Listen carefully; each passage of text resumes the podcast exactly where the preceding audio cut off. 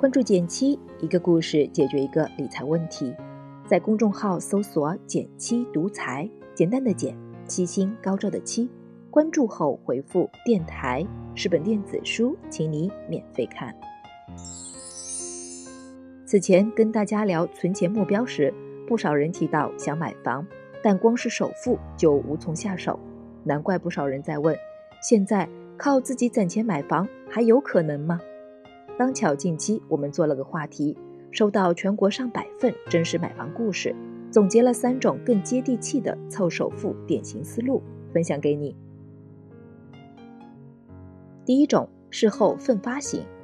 我发现很多人都是被买房倒逼着养成了储蓄理财的习惯。读者刘先生就提到，没有攒钱定力的朋友买套房可能就踏实了，他自己就是如此。他所在的城市房价不高，总价三十万，首付百分之二十，六万元就能买套房。但因为此前从没有理财观念，所以就是这笔钱他也拿不出，于是全靠借，朋友出了一部分，剩下靠亲戚。等背上了房贷和外债压力，他才开始省吃俭用。每月工资发下来，除了留五百块零花钱，其余全部存起来，花了两年时间。不仅还清了六万，连装修款都凑齐了。另一位令我印象深刻的是读者清欢，他在三十一岁那年搬进了自己的小窝。回想刚毕业那会儿，他跟其他女孩子一样，谈着恋爱，幻想爱情会有的，房子也会有的。直到二零一三年分手，才发现任何承诺都比不上自己赚来的踏实。一半冲动，一半决心，他想自己买套房。即便当时他只有两万元存款，在看过很多楼盘后，清欢终于找到一个预算、演员都合适的楼盘，只需要先交两万元定金，首付可以在一年后补齐。交完定金后，他开始了自己的存钱大计。为此，他节衣缩食一整年，每月存下工资的百分之六十到百分之七十。奈何当时收入不高，只攒了四万元。后来还是靠着家人资助的五万元才补齐了首付。因为出身小地方，秦欢在买房时还受到亲友的一致反对，都说她一个单身女孩不该折腾。好在她顶住压力，如今这套房单价从每平米四千元涨到了每平米八千多，增值不少。更重要的是，这段经历让她看到了自己的潜力。买房一年后，她又攒下了十万多的装修款。把小家布置得很温馨。到去年为止，他已经还清外债，还全款买了辆代步车。从他们的故事看，负债不见得是坏事，适当的压力也能转化成动力。第二种是事前规划型。古话说：“有志者事竟成。”买房这事儿，比起被动挨打，还是主动出击比较好。就像接下去这两位，几乎凭一己之力。赶在而立之年实现了自己的买房目标，背后的规划思路很值得借鉴。北漂族的邦尼在自己三十一岁生日前签订了购房合同，为此他努力了近四年。初来乍到时，他就曾幻想要能在这里有个安身立命之所，该有多好。但在北京买房首付款都是百万起步，为了实现目标，他把自己的行动计划细化到每个月。只要工资到手，他就会做如下的安排：百分之五十存定期理财，平均收益在百分之四以上；百分之二十，百分之二十定投基金加百分之五炒股试水，百分之二十五存余额宝应付日常开销。就这样，他每月记录开支，优化预算，努力存钱，看似枯燥的循环却卓有成效。四年后，邦尼交了首付款。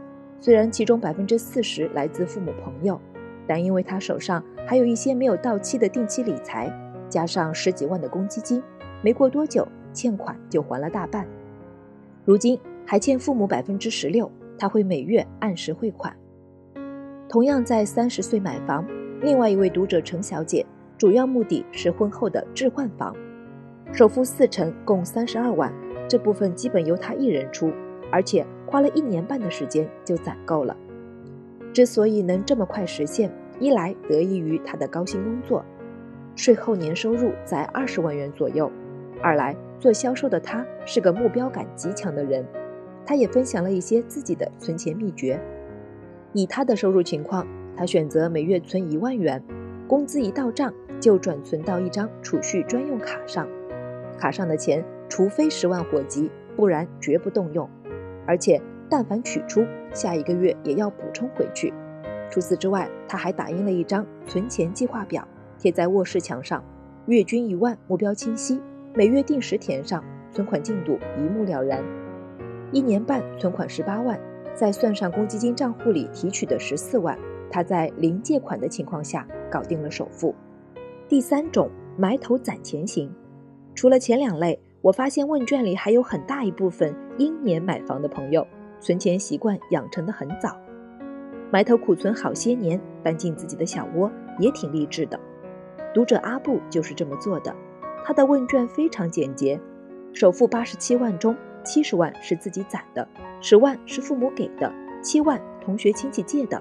然后一年内已经把七万元还掉了。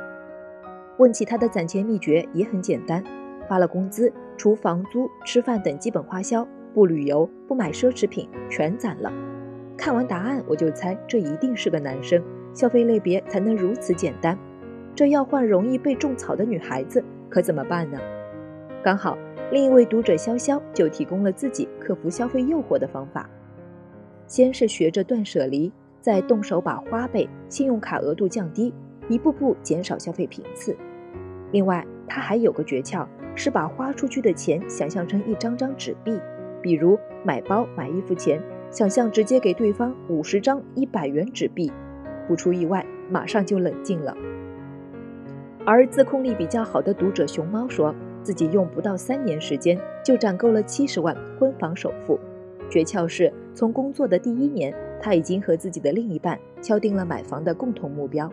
虽然家庭条件都一般，支持不多，但正因为没有退路，他俩走得更加坚定了。几乎是把节约下的一分一毛都买了银行理财，最终不到三年，小夫妻俩就合力攒下了六十万，加上婆婆给的十万元彩礼钱，买了新房。在故事的结尾，他说了这样一段话：想告诉所有像我一样来自普通家庭的妹子，自立后要用最快的速度攒钱买房。等你住在自己的房子里，你就会知道，前两年忍住没买的包包、香水、口红。现在还是那个价，而两年前没买上的房子，现在可能已经翻倍了。最后也给大家分享这么一句话：一件事，你若不想做，会找出千万个理由拒绝；但你若想做，会绞尽脑汁去想对策。在这近百个故事里，我看到了不同程度的困难，但令人惊喜的是，几乎每一个人到最后都能够得偿所愿。我想。秘密都藏在了他们的行动里吧。好了，今天就到这里啦。右上角订阅电台，我知道明天还会遇见你。微信搜索并关注“减轻独裁”，记得回复“电台”，你真的会变有钱哦。